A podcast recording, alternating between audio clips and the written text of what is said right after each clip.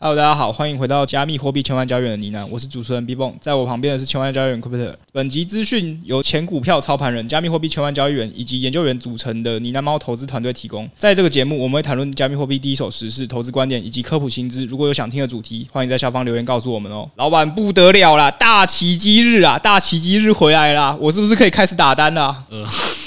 什么韭菜式发言？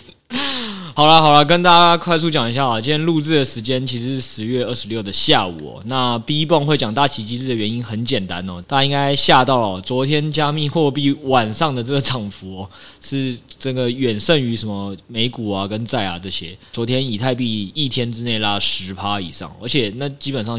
上去的，就是大家真的会怀疑说怎么波动突然放这么大。那也跟大家讲，我们之前在上周有跟你讲一分钟盘势的时候，有说我们预期到 FOMC 会议十一月二号前。是没什么操作的机会的，所以以这件事情本身来说，可能大家觉得，哎，那昨天这个是不是已经市场改变啦，可以打单啦？哎，我老实先讲哦，虽然我一开始嘴逼蹦说这什么韭菜式发言，但确实啊，我个人是觉得昨晚这样子已经改变了整个盘势的格局。我个人是觉得波动度有在放大，适时的小打单是可以你打的。我举个例子啊，就是对于我来讲，我自己是觉得可以打十趴进 BTC 跟 ETH。我我讲我的部位是可以打十趴进 BTC 跟 ETH 各五趴的。因为对现在的我来看哦，就是以太这个位置，老实说是还 OK 的，守在一千四百点左右。我我自己，我说我自己。的话是觉得这个最后顶多停损，如果输了，大概可能就是零点五趴资产不见而已，是有机会可以去做一个小额的试单的一件事情。如果你是问说这个盘势的格局是否有稍微的改变，我是觉得确实可以试单，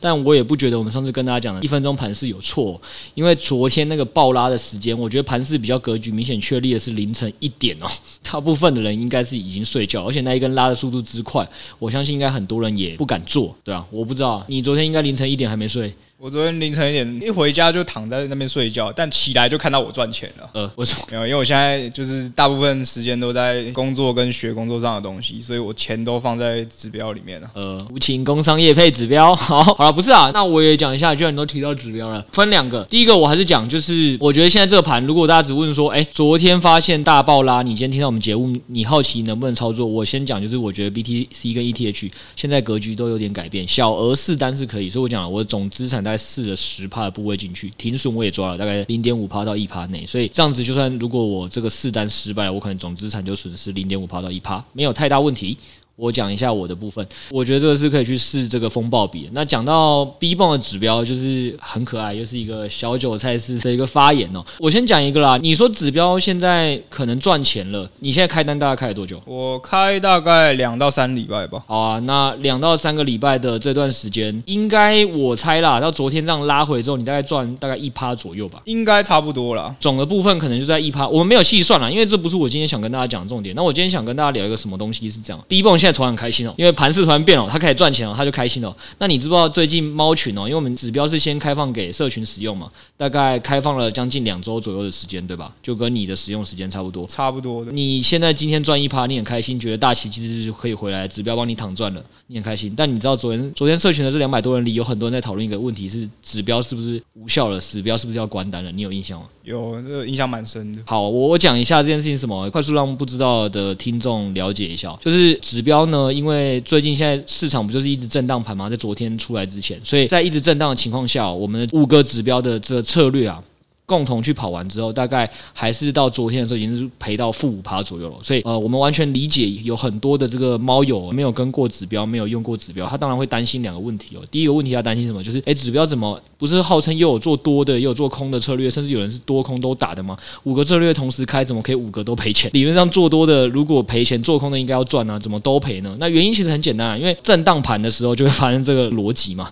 就是震荡盘的时候，这个不论你是做多或做空的，很有可能都是在这中间你会有一些小额的。试错成本开了两周，就是一直试错，一直试错，最后累计已经赔到五趴，是蛮正常的。那甚至我有一个指标已经开两周，已经连打十七轮了，就是多空它一直转换，已经连打十七轮了。所以在昨天之前，它确实是赔了比较多钱哦，所以很多猫友就担心哦，这是第一个。那第二个猫友就会问一个问题说：那居然都已经赔了五趴，然后现在感觉你就跟我说是震荡盘，所以震荡盘这些状况下，我是不是先关单，等到时候趋势明确是适合指标的顺势盘出来之后，我再开单就好了？所以昨天其实我刚才讲嘛，有两百位的群友现在有在试用这个指标吧？昨天有来一猫讨论群、三猫讨论群，或甚至私讯我们团队的，可能就有四到五位以上。所以在这个逻辑底下，我觉得比例是高的哦。那昨天我们就最后啊，有回复所有群友是这样的，Josh 贴的，但其实我不知道大家有没有发现呢、啊？Bbo 你们觉得那个文达特别的好？我觉得看起来是蛮正式的啦，不止正式，我觉得还很感同身受。对，你现在忠诚度测验有点不太过，居然不知道老板想听什么。那一篇是我打给 Josh 让他发出去的，好不好？真的是写太好了、啊，看着都快痛哭流涕了。好了好了，开玩笑，我快速讲一下啦。我只跟大家前面开头就讲说，我们完全理解猫友现在都在讨论指标，也有很多的疑问。就我刚才已经快速介绍过了，指标开了两周多，总损益接近了负五趴，到底这指标管不管用？该不该关单？那老实说，团队也都跟大家处在同样状况，我们也一起在吃这些笋。那在吃这些笋的过程中，我们只能跟大家讲原理，确实就我刚才已经讲过了，震荡盘的试单一定会发生这样子的磨损。要讲的点是说，大家在疑问的问题是趋势出来时再开单追。来不来得及，再开单不就好了吗？而、哦、我们也跟大家讲，没有办法做这件事，原因是因为加密货币大波段一来，你看哦，光昨天一天就是十趴上去哦，所以试单五趴的这个机会成本是只能去付的、因为你如果不付，你是有可能会错过。我最后就跟大家讲，这个指标、哦、五年是可以五百倍的顺势。那为了吃到这顺势，我们过去也看过它最大承受的回撤是三十几趴，所以这五趴试单成本，我们觉得是一个非常正常的现象。除了这个正常现象之外，我要说，这也就是我觉得城市单最大优点是什么？城市单最大优点就是它不会有这种人性想要关单或者是。人性就我现在在赔钱，所以我就不照策略执行这件事哦。他就是要不断的试，试到等到答案为止。那这样才有办法去吃到那五年五百倍的顺势，但是人性在这状态下，可能早就自己打单就放弃了，或者是你有城市单你也关单了。所以我们要讲的是城市不会哦，团队觉得正常现象。所以这我们发出去之后，晚上十点半发的，凌晨一点，小韭菜逼蹦就开心了。哎，指标原本还赔五趴，现在已经开始赚钱了啊！我要开始躺赚了，就拿这个事件借机，就我们真的没有人知道明天的盘势会是怎样。那人性我们能做，就是我刚才讲的是，像我事后观察到，昨天 BTC ETH 在昨天凌晨一点割格局改变了，我可以调整我的策略，这是我快速调整，这是一种方法。另外一种就是你相信城市的策略哦，能去观察城市有没有大问题哦。这个城市只要没有大问题，我们举例就说这个承受三十几趴的 NDD 是它历史本来就会发生的事情，那它本来就是为了抓那个顺势策略的策略，所以在盘整盘这些都是正常现象。这就是为什么你需要用这城市哦，因为它其实已经连续十七单下来亏了这么多钱，它还是会继续的打哦，这就是城市的好处。我只是想跟大家做这个分享。好，没问题。我们现在快速切入我们的主题啊，前面聊。了蛮久的这个盘势跟指标嘛，今天的这个主题是要跟大家聊一下，说你在这辈子投资里面，其实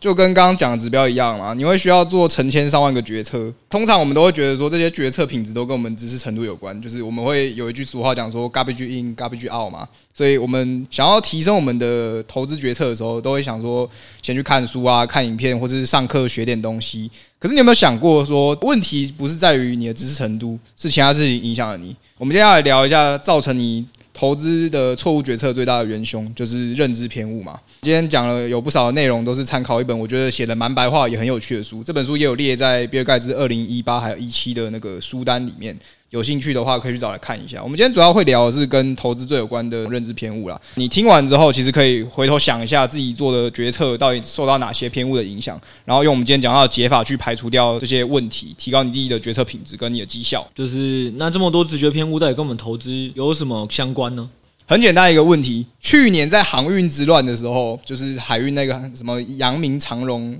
万海，大家都冲进去，一堆人在那边当冲，一堆人在那打单。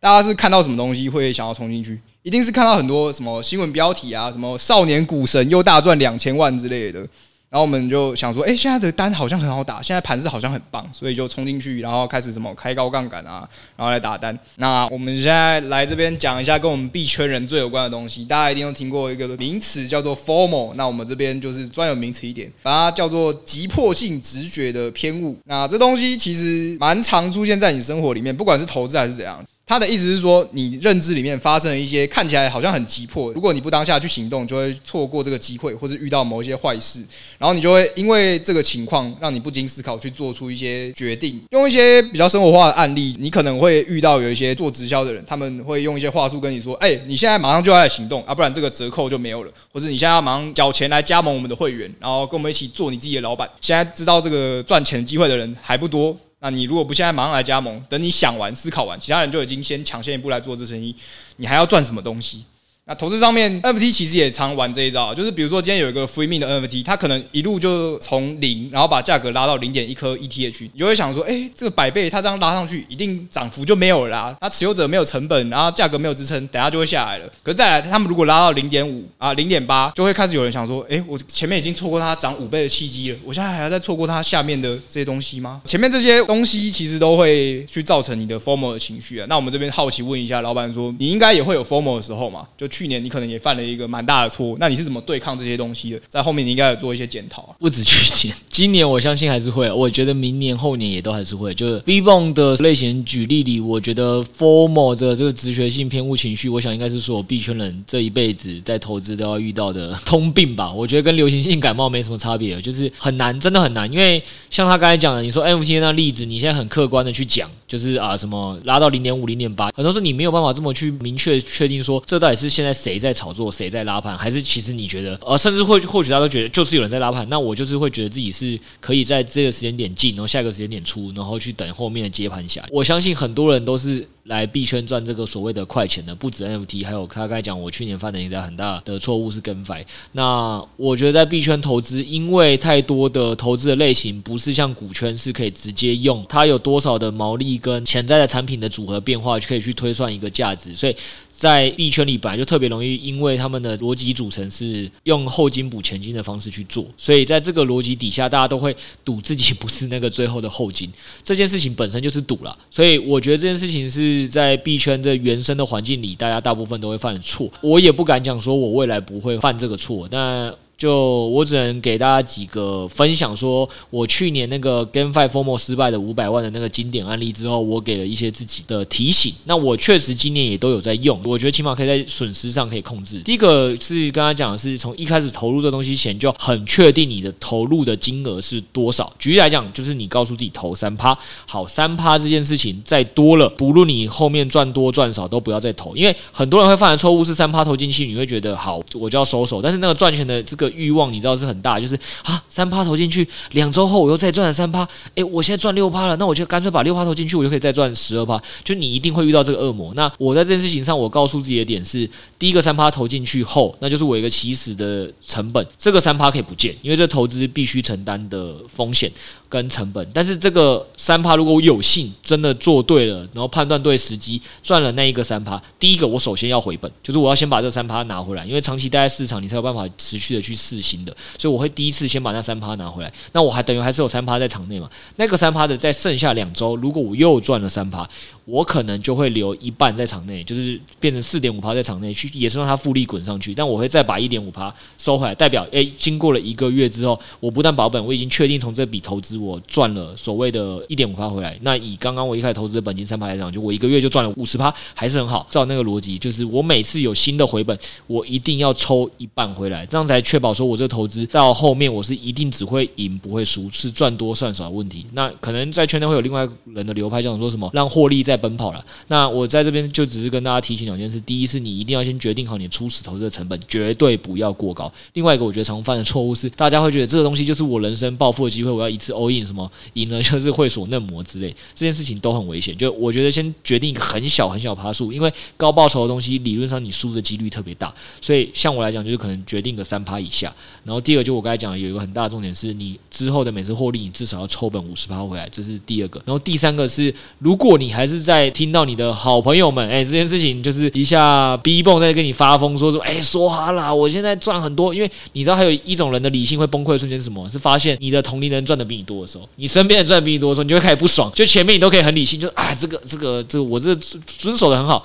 千万不要在这个时候、这种环境跑去跟你身边那些不理智的人聊天，什么 B 泵啊、六 A 啊，还有我的很多朋友啊，我全部都不要跟这些人聊天。哦，跟他们聊天，你就会听他们赚很多钱，你的这个人性的理智你就会控制不住。在这个时候，一我就会远离这些朋友。二就是我会告诉自己啊，如果还是心里有个恶魔过不去，我就会告诉自己说，哎，默念一下什么投资十戒。随便举个例，我就说，哎，过去有几个我看过案例啊，在这次 GameFi 投资完家破人亡的啊，然后 Luna 的 UST 跳楼的，啊，我想不想跳楼呢？我不想哈。那个我现在损失的这个所谓的一趴两趴，可以让我去饭店吃几餐饭，带爸妈去吃好吃的，不好吗？我现在就把钱这样输进去吧，把这些东西都念完之后，我会过得比较平静，大概是这样。我可以避免 formal 直觉性偏误的一些处方签，大概长这样，但我也不敢说我可以做的一百趴很好。我觉得你的解法跟我这边。自己在看书的时候一边列出来的差不多啊。那你刚刚讲到一个蛮重要的事情，就是远离那些赚很多钱的朋友。这个我深有所感啊。每次遇到这种赚钱的事件，只要跟六 A 聊到天，就会开始堆心光，想说：呃，我又赚钱又输六 A 了，我又我又少赚这么多，我还亏钱，我是白痴吗？那其实就可以直接接到我们下一个这个，就是你接收资讯上面会遇到的偏误啦，就是恐惧型的直觉偏误。意思就是说呢，你的脑部在接受到资讯的时候，为了避免太多的资讯。对你进行疲劳轰炸，然后你的大脑宕机，没有办法处理过来，所以往往我们都会忽略一些看起来平凡的讯息，可能就是什么呃，我去问我的其他的那种韭菜朋友，问他们赚多少钱，他们可能都是亏钱，我会忽略到这些讯息，然后把注意力留给特殊刺激的事件，就是 六 A 又赚钱了，六 A 又赚两百趴，六 A 又赚三百趴了，然后让我以为说现在的情况可能比想象中的还糟糕。其实，在五月的时候也有发生过蛮类似的例子，不过不是我们自己发生恐惧型的直觉偏误，是整个市场这样子，就是 Luna 它崩盘的时候，UST 也崩盘了嘛，那 UST 崩盘。大家就以为说币圈可能要完蛋了，要全部都没了。那就连我们平常最稳的 USDT，它是一个有中心化的公司去提供那种商业票券抵押的，它都出现了短暂的脱钩。我记得好像是到多少零点九四还零点九六是吗？哦，看来就是录制这件钱没有把计划做完整哦，可以检讨了啊。不是这个偷 Q 你啊，老板，检查一下你对今年的数据还有没有印象啊？好，反正就是那时候脱钩到应该差不多零点九六左右，他就再继续 peg 回来了嘛。那这个原因是因为说它背后有蛮多的那种可能债权啊，或是商业票券去做支持的。那真的发生问题的时候，可能什么交易所或节点可以去跟 USDT 的那个泰达币的公司去进行一比一的兑换，然后把一颗 USDT 换回美美金。那我这边就想要问一下老板说，诶，你有没有相关的经验？就是面对这种资讯轰炸的时候，只看到特别让你恐惧的资讯，然后就开始焦虑啊，做出一些。很明显的错误决策。恐惧的本身没有，但我不能说我没有被恐惧支配过。我举个例子，就是 UST 那个案件出现的时候，就是包含你讲 USDT 也开始脱钩，然后甚至那个时候大家都会发嘛，就是什么的稳定币都会发的，然后甚至是那个时候币圈市值缩水特别快。我那时候其实有很认真的考虑过一件事情是，我没有恐惧啦，但我很认真考虑过一件事情是，到底要不要先把大量的稳定币出成台币？我大部分应该大家会听到我的做法是说，我从去年年底判断盘势不好，到今年年初，我就是一直在把部位移成稳定币嘛，也就是说，稳定币你可以当做是我的一个调节的在圈内的水位。那在那一刻的时候，我是有特别想过点，是说要不要把这些东西都也换成法币，因为我更怕稳定币也没了，那我可能在这几年在币圈这一招也白走了。那老实说，我就说为什么是被恐惧支配？因为就像你刚才讲的。你去认真比对，你就会发现，其实这些所谓的 USDT，它背后是有很明确的商业票据跟债权支持的，所以你可以从理性的角度去思考，说这东西到底能不能一比一担保？理论上可以，它也不是一个像什么很多 UST 或 Luna 这些加密货币市值是被这个杠杆炒上去的东西，所以理论上它不应该蒸发的这么快。理论上，在这件事情上，理性你都知道，但是我就说我那时候其实五月的时候也确实这件事情跟业内很多的大佬们有去探讨过跟聊过。过说，哎，你们自己会不会把所有稳定币的钱也换成法币？那老实说，就有一派真的跟我想法一样，然后有另外一派想法就跟我讲说，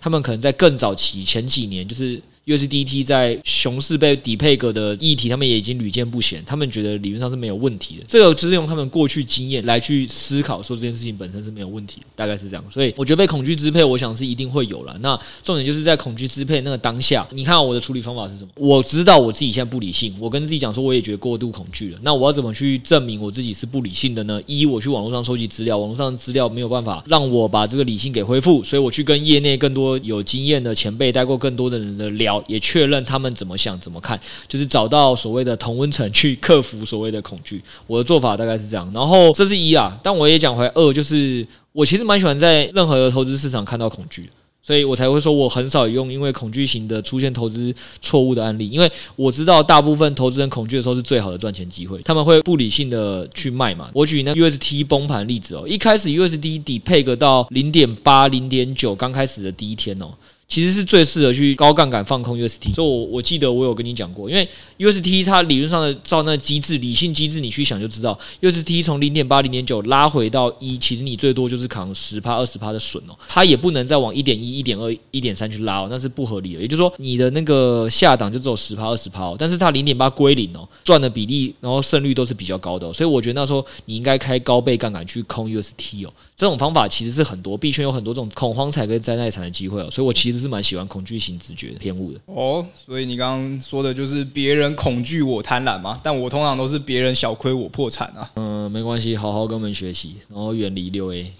真的，投资的时候资讯可以问六 A，但是赚钱不能问六 A 啊。对，不要不要跟他比？对，不能跟他比。好，那你刚刚有说到一个就是收集资料嘛？那其实这个就。刚好可以聊一下，说收集资料的时候，通常都会去看那些数据，因为数据对你来说最客观嘛。对，数据客观，但你的脑是主观的。通常我们就是会犯下一个错误啦，失真型的直觉偏误。那意思就是说，你对某一个事物的认知会有一个不成比例的失调。这什么意思呢？就是比如说，你今天看到某一个惊人的数字的时候，你会觉得哇，这数字真的太夸张了。可是如果你今天真的去看整体的数字，还有它们之间的比例，就会发现说，诶，原来是还好。投资上最近就有一个蛮明显的例子啊，就是大家都知道嘛，币安他们的跨链桥之前就被害了，然后被盗走多少资产的 BNB 呢？答案是一亿美元，一亿美元听起来好多哦，它可能会严重危害到 BNB 券吧。可是实际上来说，你直接去查它的现在流通市值吧，它大概也只占币安的 BNB 市值四百分之一而已。这种在看新闻的时候，尤其是最近很多骇客在到跨链桥的时候，大家都会看到说又被害了多少钱，又被害了多少钱。但其实我们在吸收区块链的新闻跟快讯的时候，都需要一点标准跟媒体试读吧，去避免被这些夸张的数据或错误的文章内容影响。然后你直接跑去放空啊，或直接跑去做多，做出一些错误的决策。那老板问你一下，你自己在做媒体试读的时候，你大概是会用哪些标准去大概看一下，说现在这一则新闻值不值得我去做出投资决策？哦，这个问的非常好哎。然后是上次我跟瑞拉录新闻的时候，他们有一个在讲 GameFi 到底今年下半年的一级市场投资到底是好还不好的一个新闻的播报。那个新闻本身是错的哦。那为什么我一看就知道是错的？我我讲一下重点，就是我觉得失真型直觉偏误有一个逻辑，就像你讲的，就是大家会记得所谓的那可能某个特殊的极端数字或惊人的数字，然后就去忘记看整个整体哦。那对于我来讲，我第一件事情其实不单只是圈内的新闻，就是包括国际。新闻或别人跟我讲事情前，我都会有一个告诉自己哦，这个数据可能不是全面的，因为他一定是从他个人的角度出发哦，所以我第一个会先去思考的东西都是告诉我的这个人他的背景是什么，他在想什么事情，他为什么会讲这个，这可能跟他背景有关，所以他会有一个他的立场，然后讲了一段话，那这一段话对我来讲是一定需要去做交叉比对的。那只是上次讲那个新闻落到是他上文跟下文，就对我来讲就已经对不起来，数字对不起来，然后这个前后立场不一致，所以连查都不用查。但是你如果要避免这种东西，你要先想第一件事情是你这资讯的来源哦，它到底背后的组成跟它立场是什么？你先想清楚这件事，有它的所谓的组成跟立场，它就会有一个它的方向。举例来讲，你看政治的新闻，同一件事情，民进党跟国民党针对同一件事情，肯定讲的角度跟方向一定不一样，但它是同一件事。所以一我会先去想说，这有没有可以看到它反方的角度的东西？所以二我。就会想说，区块链新闻比较难啦，就是说能很明确找到一个它的反方。对，但是第二个会去做的事情，就是我会多去找几则跟这个东相关的新闻，但是应该是不同立场或理论上立场不相关的单位。去针对这些事情的评估。我举个例子吧，之前佛牙格在被收购的时候啊，佛牙格他那一方哦，被收购方哦，跟所谓想要收购他的人讲出来的新闻，就是 基本上是完全反方向的。这种很多，所以其实这件事情你要做到比较好，就是一，你先不要依据单一新闻你就相信了；二，就是你要去多方比对，然后这多方比对，你都要去在比对的过程中了解它的逻辑到底是什么。然后他的立场是什么啊？第三，我要讲的是，就像你讲的，你要先去一直思考这个东西背后的整体的数据跟本质，你有没有办法去抓到？因为对方跟你讲的通常是一个极值哦，但是你看哦，一对到 BNB 市值四百亿哦，你就会知道这不是一个大事哦。对，所以我可能会从这些事情去去做一个交叉比对。这边的失真型的直觉偏误，它的解法就是像刚刚老板讲的这样啊，就第一个找多方的资料进行比对啊，第二个你去看它的那个数字，去找相关的数字进行比对。用这个数据来破除你对于情况的迷思。那这边我们差不多也到了尾声了，我帮大家整理一下我们刚刚讲的常见的认知偏误，还有它在投资上怎么影响到我们的投资决策，要怎么去破解。我们常讲的 formal 以及破型的直觉偏误，那就是你 formal 的时候，你先深呼吸一下，告诉你自己说，哎、这件事可能没有那么严重，开始马上去检查你找到的数据。或者，如果你今天想要跟单某一个人的话，检查一下他过往的绩效，反正就是你要有一些背后论述去支持，然后在做出任何行动之前，都在你脑海里面先验证一遍自己为什么做出这个动作。那自己的决策后面有其他的数据或论述去支持吗？那恐惧型的直觉偏误，就是你在被比较让人害怕的资讯吸引注意力之前，你要在采取行动之前，先去收集资料，评估一下你实际上面对的风险到底有多大。那这个风险可能就取决于说负面影响到底有多大，然后你暴露在其中的程度到底有多深。最后一个呢，失真型的直觉偏误，就是当你看到很夸张的数字或很夸张的报道的时候，记得要去看一下多方比对正反方的资料，收集一下数据，然后这个数字跟相关数字的比例到底是怎么样？从整体来看，这个数字的比例才知道说它在里面占的影响。好，那如果你想收听更多的内容呢，欢迎订阅我们 Press Play，每月十篇文章或影音，带你找到专属自己的实战交易策略。还有我们现在有公开的赖群跟 DC 群。欢迎你入内一起交流投资观点，以上的连结都会放在资讯栏。那赖群的密码现在已经问题改成我们的新项目方是谁了？答案就是 Josh 哥 J O S H。那我们今天就先聊到这里，记得帮我们五星好评，周日见，拜拜，拜拜。